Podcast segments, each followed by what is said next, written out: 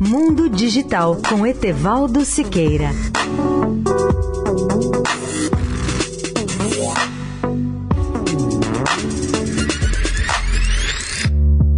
Olá, amigos da Eldorado. O impacto da quinta geração das comunicações móveis, ou 5G, funcionará como uma enorme alavanca para acelerar numerosas aplicações da inteligência artificial.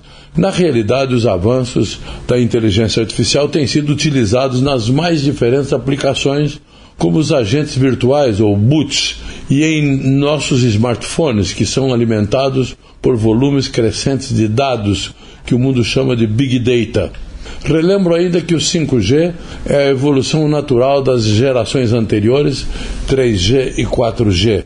Seu grande diferencial não é apenas a maior velocidade de conexão do celular à internet, mas dezenas de outras aplicações que vão revolucionar a sociedade como objetos conectados e cidades inteligentes. Mas ainda temos que aguardar o leilão específico das frequências de 5G para esclarecer uma série de dúvidas que ainda existem sobre essa tecnologia no Brasil. Até há pouco, a média da velocidade 3G do país era de 8,82 megabits por segundo.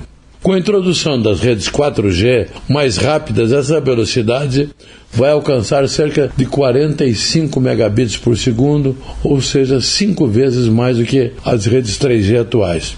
Mas os fabricantes e as operadoras esperam ainda alcançar velocidades 20 ou 30 vezes maior, como por exemplo 1 gigabit por segundo.